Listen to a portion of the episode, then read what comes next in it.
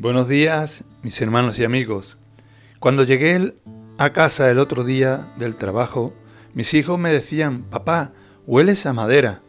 Mis ropas estaban impregnadas de ese olor a madera, pues trabajo en una fábrica de carpintería y precisamente ese día había estado lijando bastante, por lo que más intenso era el olor en mi ropa. Y eso me hizo pensar en lo que dice la palabra de Dios en 2 de Corintios capítulo 2, versículo del 14 al 16. Mas a Dios gracia, el cual nos lleva siempre en triunfo en Cristo Jesús, y por medio de nosotros manifiesta en todo lugar el olor de su conocimiento, porque para Dios somos grato olor de Cristo en los que se salvan y en los que se pierden. A estos ciertamente olor de muerte para muerte y aquellos olor de vida para vida. El apóstol Pablo nos habla en estos versículos de, del aroma de Cristo y para ilustrar su pensamiento usa una imagen con la que sus lectores estaban familiarizados, el desfile de recibimiento a generales del ejército romano, a su regreso de, esas campañas victoriosas que tenían.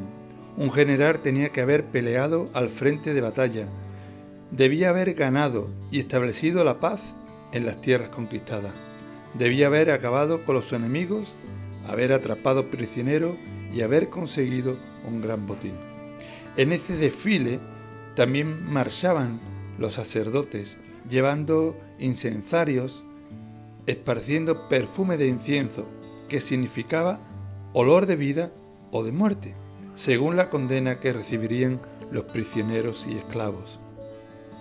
En esta ilustración, Pablo nos presenta a Cristo como el gran conquistador universal, a quien no se le puede derrotar. Por la gracia de Dios, los que hemos recibido a Cristo, nos unimos a ese triunfo de Cristo, pues somos parte del gran desfile universal y eterno. Por medio nuestro, Dios manifiesta la fragancia de Cristo en todo lugar. Los cristianos debemos o tenemos el deber de llevar el delicioso aroma de Cristo que lleva a la salvación. Así me ocurrió a mí cuando llegué a casa con ese olor característico a madera, que identificaron mis hijos rápidamente. De igual forma, también nosotros somos llamados a esparcir el aroma el olor de Cristo en nuestro caminar por este mundo. Dios, en medio de nosotros, manifiesta la fragancia de Cristo en todo lugar. Pablo nos dice que los cristianos verdaderos tienen el delicioso olor de Cristo.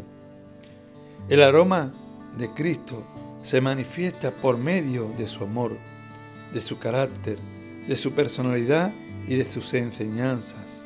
Nuestro reto es manifestar esa fragancia en nuestras vidas diarias a la vez que avanzamos en nuestro caminar diario. Si vivimos abrazadas a Jesús, adquiriremos su perfume, su olor y podremos esparcirlo en nuestro andar diario. Que el Señor te bendiga en este día.